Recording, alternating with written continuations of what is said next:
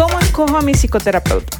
Pues primero chequea que tenga título universitario de psicología o en licenciatura en psicología.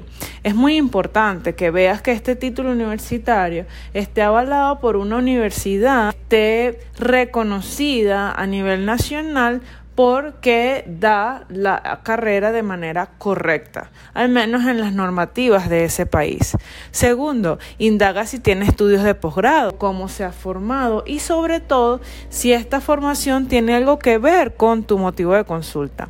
Tercero, busca referencia del o la profesional, es decir, cómo es en su trabajo, cómo trata a sus pacientes, qué ha dicho. Evidentemente, son opiniones de las personas y es subjetivo, pero es importante que tengas algún nivel de referencia. Cuarto, comprueba la información de la persona, es decir, en qué lugares ha trabajado, con quiénes ha trabajado, si algún otro profesional te puede decir algo sobre esta persona. Es importante que entiendas que tu información es confidencial.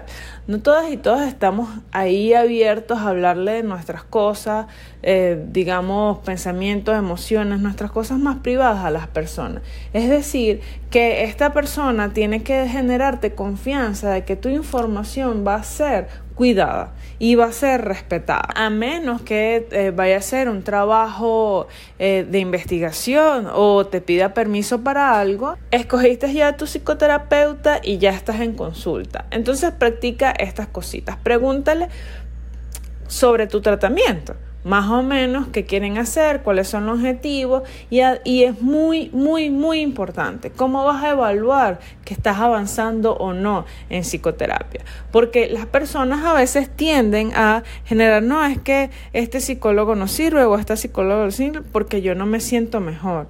Pero es que tal vez estás claro o clara de qué es lo que tienes que hacer, cuáles son las actividades. Muy importante esto, las tareas, ejercicios, sugerencias que te envían entre consultas.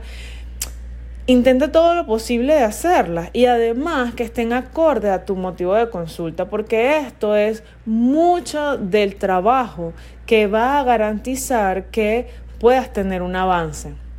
Otra, las metas. Las metas van acorde a tu identidad, tus valores de vida, tu espiritualidad, a lo que quieres, a cómo te ves como persona en la vida. Cheque eso también muy, muy, muy, muy relevante. Si tú te sientes juzgado, juzgada, sientes que la persona te está haciendo es una opinión personal y no profesional, chequea eso. Primero, sé valiente y háblalo con ese profesional y profesional a ver si no es que tú te estás autosaboteando.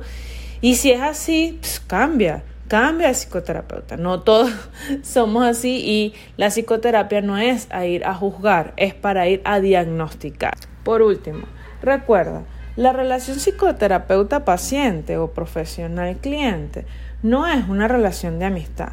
Se entiende muy bien que estamos hablando de cosas personales, profundas y hasta algunas corrientes psicoterapeutas plantean que uno el profesional puede compartir eh, cosas, con nuestras, eh, digamos, eh, experiencias personales con la persona.